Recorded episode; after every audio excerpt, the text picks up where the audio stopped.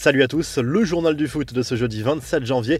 Les nouvelles confidences d'Erling Haaland qui a accordé une interview à Sky Sports dans laquelle il assume sa récente déclaration au sujet de son avenir. L'attaquant norvégien avait confié que le Borussia Dortmund lui mettait la pression pour se décider. Je ne vais pas vraiment en dire trop, mais j'ai senti qu'il était temps pour moi de dire quelque chose. J'ai dit ce que j'ai dit et maintenant nous passons à autre chose. Erling Haaland a également accordé une interview à une chaîne norvégienne dans laquelle il a livré son podium des meilleurs joueurs de l'année 2021 on note que Kylian Mbappé n'en fait pas partie. Le buteur du BVB lui préfère Lewandowski, Messi et Benzema. Lionel Messi, lui, n'a pas gardé que des amis dans le vestiaire du Barça, alors que l'Argentin a passé une soirée avec certains cadres du vestiaire Blaugrana à l'occasion de l'anniversaire de Xavi. Gérard Piqué, autre historique de l'effectif, était absent. La raison est simple. Selon une chaîne catalane, Messi est en froid avec le défenseur espagnol depuis la signature du dernier contrat de Piqué en août 2021 avec une baisse de salaire juste après le départ de Messi pour le PSG. L'Argentin regretterait que ce geste ait été effectué trop tardivement alors qu'il aurait pu contribuer à le faire rester au Barça. Les infos et rumeurs du mercato, mise en scène ou véritable appel, les caméras de télévision espagnoles ont capté une scène lunaire mercredi à l'arrivée de l'agent d'Ousmane Dembélé à l'aéroport de Barcelone en vue de négociations avec la direction du club. Ce dernier a reçu un appel de Leonardo, le directeur sportif du PSG sur son téléphone. Manœuvre grossière pour certains, simple hasard pour d'autres, mais le sujet fait beaucoup parler sur les réseaux sociaux.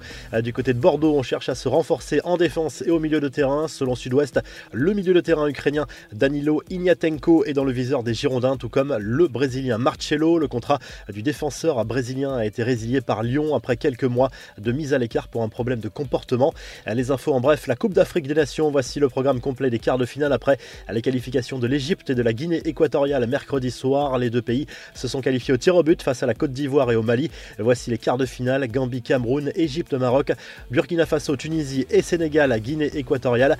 En Ligue 1, Saint-Etienne gagne enfin. Les Stéphanois, vainqueurs à Angers en match en retard, mettent fin à une série catastrophique de 7 défaites consécutives en championnat.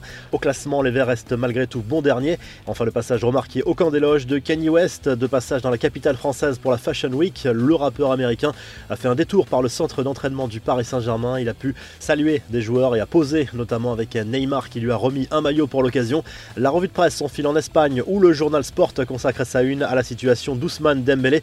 L'international français, dont le contrat se termine en fin de saison, veut visiblement trouver une solution pour prolonger en Catalogne, mais ses exigences sont importantes. Les réunions s'enchaînent avec la direction du Barça, mais tous les scénarios sont encore possibles, y compris celui d'un départ cet hiver.